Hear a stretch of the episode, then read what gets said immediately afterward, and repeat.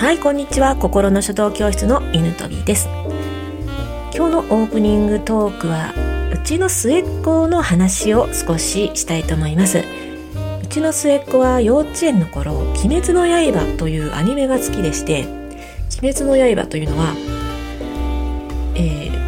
ー、最初は漫画だったんですよ。週刊少年ジャンプで、えー、2016年から2020年まで連載されていた漫画がアニメ化されたんですけどもあのもう、あの連載は終わってるんですけどね。アニメだけは今もなお放送され続けています。ちょうど3期になるのかな。今刀鍛冶の里編ということで第7話ぐらいまで進んでいます。すごく面白いので機会があればぜひ見ていただきたいアニメの一つです。えー、そしてねこの「鬼滅の刃」なんですけども当時大変な流行を見ましてあの子供たちはその各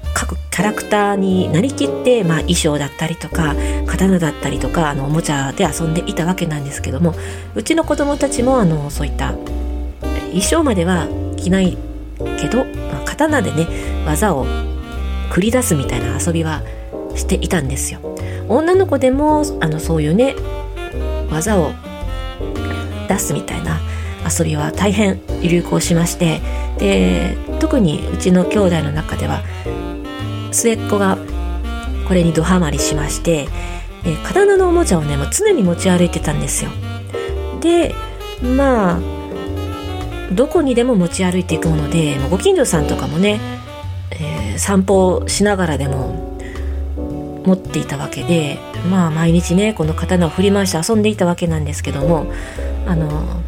この刀がよほど嬉しかったのか会う人会う人に、ま自慢するんですよ。これ見てみたいな。で技を見せるわけですよね。水の呼吸1の型とか言って。でまあそれがエスカレートしていきまして田舎なもんですからご近所さんはあの結構あのみんな顔見知りなわけでまあその子が刀を振り回してると「まああのすごいね」とか「かっこいいね」とか言ってくれるわけですよね。それに気を良くした末っ子はですね会う人会う人に切りかかるようになって、まあ、おもちゃの刀とはいえまあ鬼滅の刃を知らないご老人たちがほとんどなので、まあ、あの皆様ね温かい心の持ち主なのでまあそれなりに切られ役として頑張ってくれていたわけなんですよね。もうあの言うたらもう通り魔みたいな遊びに発展していったんですよ。まあでも末っ子もそんな風に対応してくれるご近所さんをもう家族だと思っているような子だったので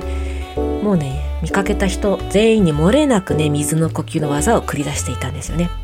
そんな中ちょっと私があの目を離した隙にあの知らない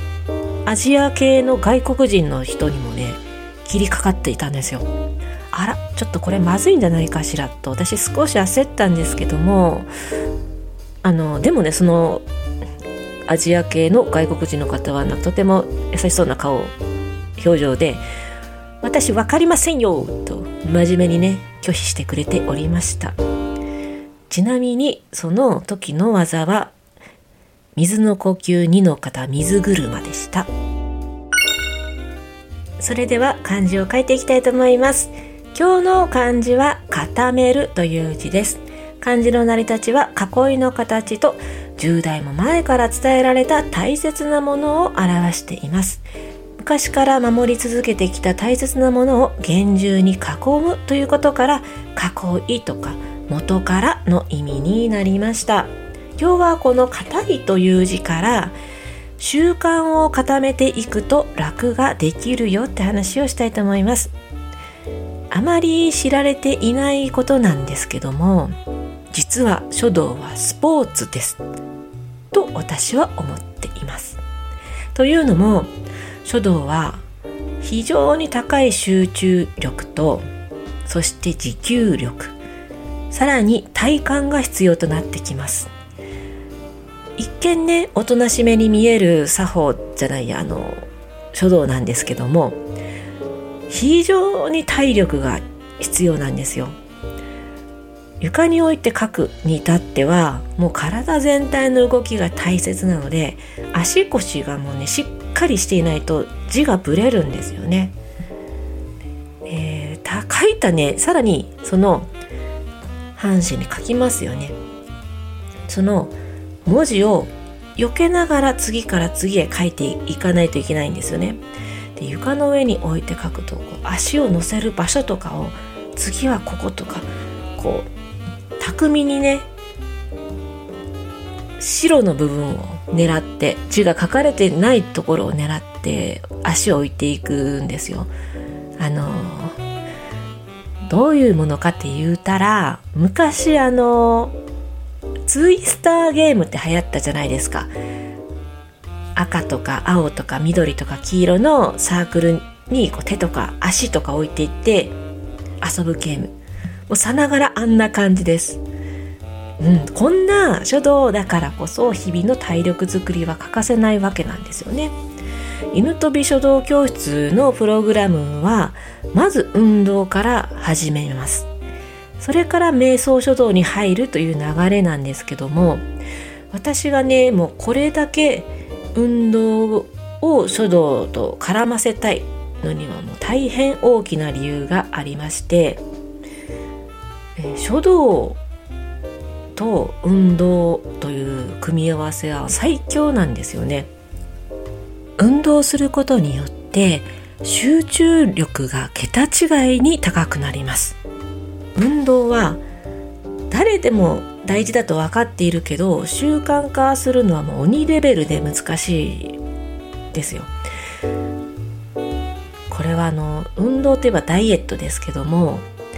もう正直あの習得するのが難しい人が挫折してしまいやすい習慣と言われていますよね。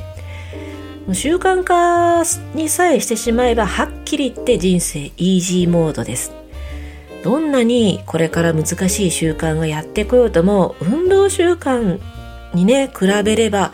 何でも簡単に思えるんじゃないかなと私は本当に思ってます。まあ、誰でもこういう挫折したことがあると思われる運動習慣ですけども私はねはっきり言ってあの根性がある方ではないんですけども運動習慣だけは続いてるんですよ。それもですねあの書道を掛け合わせたおかげでできた習慣と言って過言じゃないんですけどもまず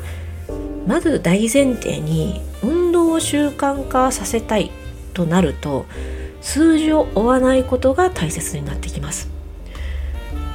それはどういうことかと言いますと、まあ、例えばですね朝7時に起きるとしますね。で7時半から運動したい。その運動はウォーキングで30分といった感じで、えー、まあ平日仕事に行く前にやりたいなと思ったとします。でこれらの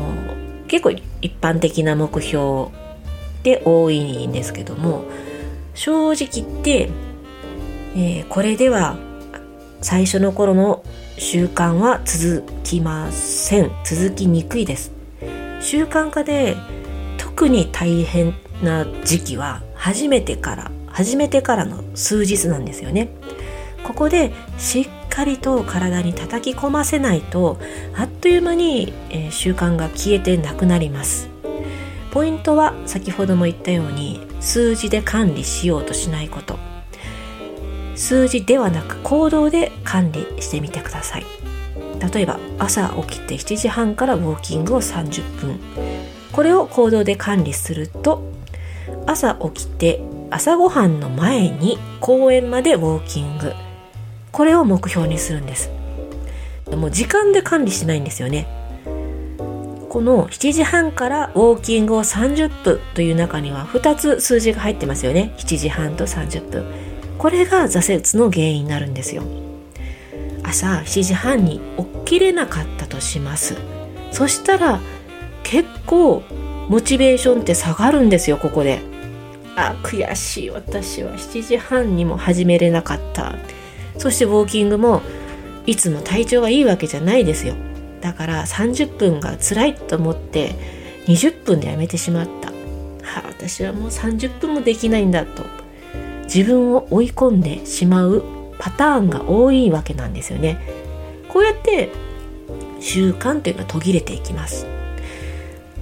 だから何々をしたら何々するという形に落とし込むことがコツです。そうすることで朝起きるのが早かろうが遅かろうが公園までのウォーキングという習慣はできるんですよ。できるだけ同じ条件でできるだけ同じ場所で習慣を繰り返す。これが習慣化の最大のコツです。そしてそしてもう一つ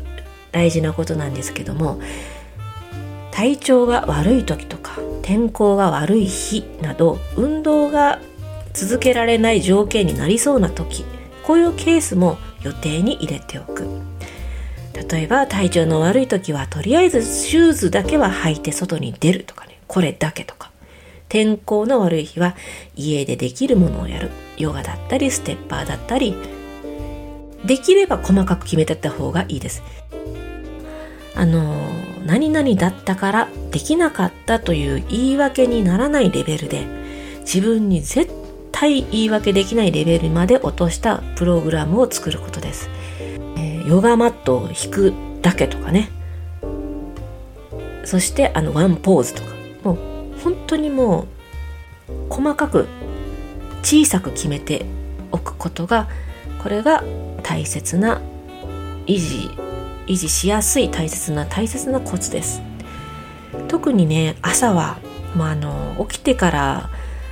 ぼーっとする時間が多い人もいると思いますので特に習慣で固めておくと一日ダラダラして過ごしてしまったということがなくなります。まあね、できれば最初の頃はこんな感じでとにかく続けることが目標なので